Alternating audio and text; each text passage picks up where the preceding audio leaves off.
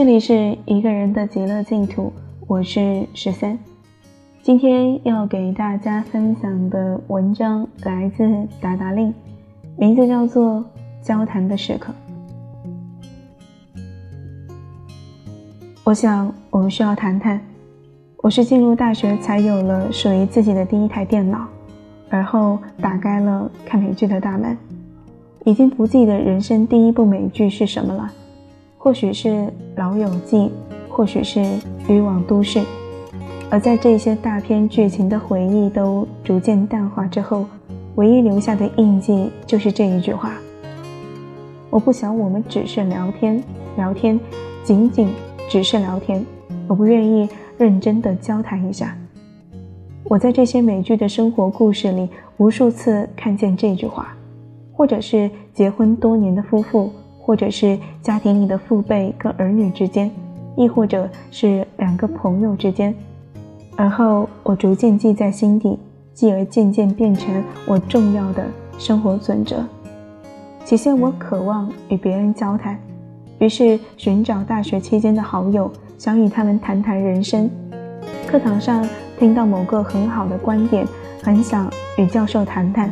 我甚至寻找过几次心理医生，想吐露自己的心情困境，可是，在很多个尝试之后，我还是收住了脚步。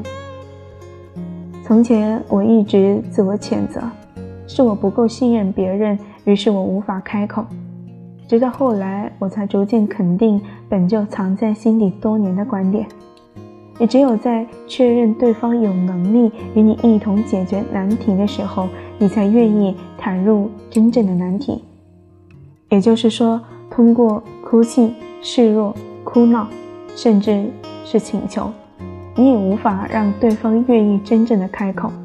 反之，别人无论以任何一种非能力和安全感呈现的被信任力来引导你讲述自己的心情，你也不应该轻易如实相告。这是大多数人觉得孤独、不被理解的困惑。从前，我会单一的将其认为个体与个体之间的差异，使得我们在某个层面只能成为自己的陪伴者。而后，我开始意识到，个体灵魂的终极伴侣只能是我们自己。可是，我们大可不必这般孤苦伶仃下去。至少，你是可以找到那个可以让自己坦诚片刻之人的。只是我们不太懂得如何去寻找这样的人，就如同我们并不太在意人生里很重要的一部分，叫做交谈的时刻。这并非是源源不断的话题、玩笑、家长里短的聊天、是非难清的八卦，而是那些真正的，或者严肃，或者平静，带着深思熟虑之后的彼此交换思绪。继而提出难题，达成解决方案，甚至上升到某个领悟瞬间。早些年，我刚开始写作的时候，遇上一位读者，他跟我讲述自己的难题，说的是儿子高中毕业去美国念大学，而后性格大变，不再如从前那样跟他汇报生活里的大小事情，就连岳阳通话的次数也越来越少，几乎没有任何话题。他问我，到底出了什么问题？我答复说，我只能大概的揣摩一下，或许是他进入新的环境以及新的人生阶段，他还需要一段适应的过程。可是他适应环境归适应环境，为何我们之间的沟通完全不像从前了？这么说吧，兴许是您作为母亲，从前可以提供给他的信任感。已经到此为止了，剩下的那些难题，即便他告知了您，您也无从解决，甚至无法理解。这不是您的错，也并非他不再爱您，仅仅只是因为他没有再向您开口的理由和动力了。那我该如何处理？难道就任凭我们之间疏离，还是我得追问他，表达我的关心？兴许他就愿意说了吧。如果您愿意信任我，那就请保持当前的状态，给他一些时间，或者一两年，或者更长。总之，你要做好心理准备，他或许不再跟您吐露心事，或者汇报生活的方方面面，但是也务必留足这段等待的时间，而后再做下一步的规划。这件小事就这么过去了。直到两年后的某天，再一次收到这位母亲的消息，说起他儿子的事情。他现在过得还不错。除了学业，还参加了很多活动。他在乐队里担任鼓手，虽然大家的技术都不成熟，但是很受同学欢迎。对了，他还交往了一个女朋友，平日视频里他俩都跟我聊得很开心。他又愿意跟我说话了，我为他感到开心。他忽然想起了什么，而后说到一个细节：暑假的时候，我跟他爸一起去学校看他。他带我们参观了学校之后，回到宿舍里，他说起第一个学期的时候，很多同学课后都参加舞会去了，他哪里也不敢去，因为害怕自己不会社交，很丢脸。于是他说自己在宿舍里煮了三个月的方便面，一个人吃着，然后他一个人上课、外出、走路，就这样一直持续了一个学期，他都还认不清楚班上的所有的同学。可是其他人都已经相互熟悉到各种称兄道弟，一起玩乐了。他没有很难过的样子，只是指着那一口锅笑了笑。不过还好，他现在又愿意跟我说话了，这比什么都重要。这位母亲或许并不知道，当这个少年愿意在疏离两年之后，重新与自己的母亲像从前那样汇报生活的时候，其实是他生命里。至少是到目前为止最煎熬的阶段已经过去了。无论他是自行解决难题，还是有了他人的帮助，总之，他从信任母亲到不再交出心声，进而再次建立信任，这份阶段性的出逃与归来，就是成长的扭转收获。其实想来，我们的传统文化跟教育里，大都崇尚中庸，甚至是隐晦迂回。婉转，于是大部分生活里的对话都是顾左右而言其他，亦或者美其名曰各种话外音、巧妙之意，甚至是层层铺垫，可是从来不谈其本意。伤痛也好，悲苦也罢，留在心底，那就好好收场，或者逐渐遗忘。可是对于具体的生活经营、人际交往、重大时刻的决策，我们都太需要一个交谈时刻，以及一个可以照就这个交谈时刻的对象了。前阵子，武志红老师在奇葩大会上讲述的案例：一个母亲以死相逼，拆散自己女儿的恋爱对象，不是因为男生不够优秀，不是因为想对女儿负责，终极缘由仅仅是因为自从女儿谈了恋爱之后，就再也不跟他交心谈话了，这是他无法接受的。想来，任何一种独立人格的寻觅，都起源于一种巨大的矛盾冲突。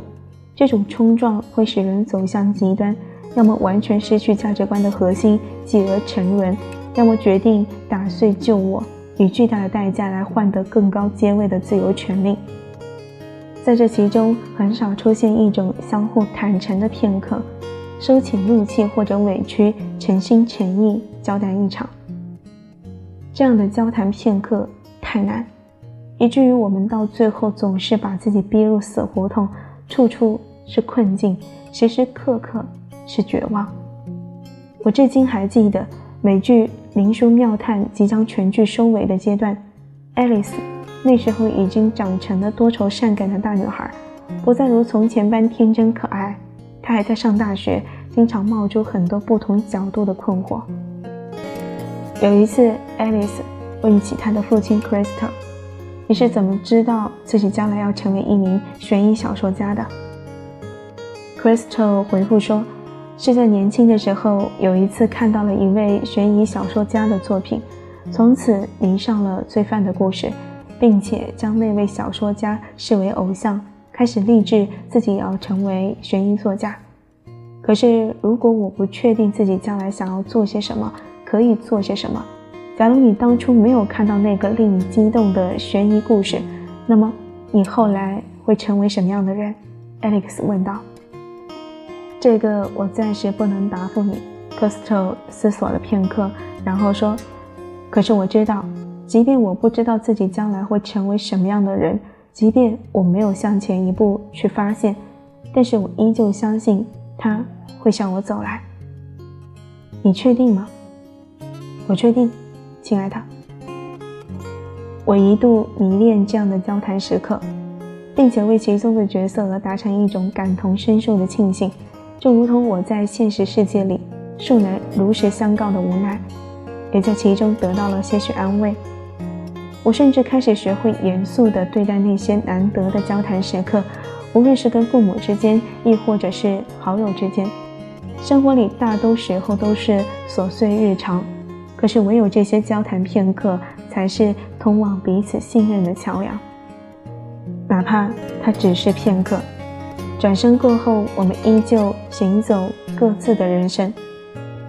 想起波伏娃写过一句：“唯有你也想见我的时候，我们的见面才有意义；唯有你也可以处理我的困境的时候，我才愿意真正打开讲述的大门。反之亦然。这是交谈时刻的意义。”好啦，今天的文章呢，就给大家分享到这里。我是十三。如果大家想要了解更多有关于我的事情，欢迎搜索微信公众平台“一个人的极乐净土”，添加关注。最后，感谢大家的收听，我们下期再见。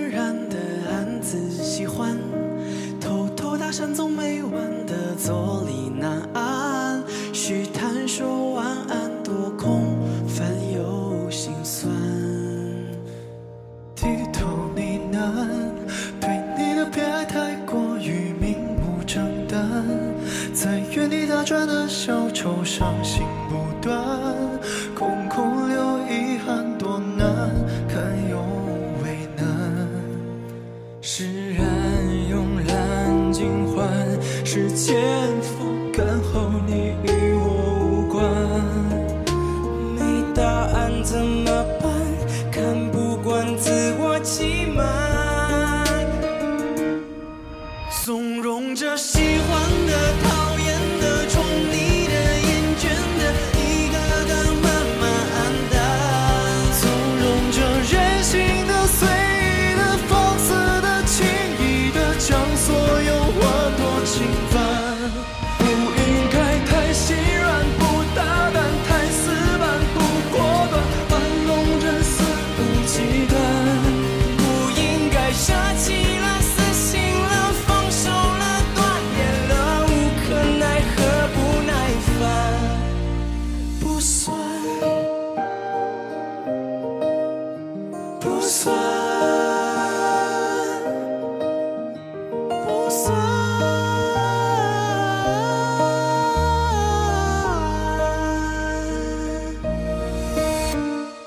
喜欢的、讨厌的、宠你的、厌倦的，一个个慢慢黯淡。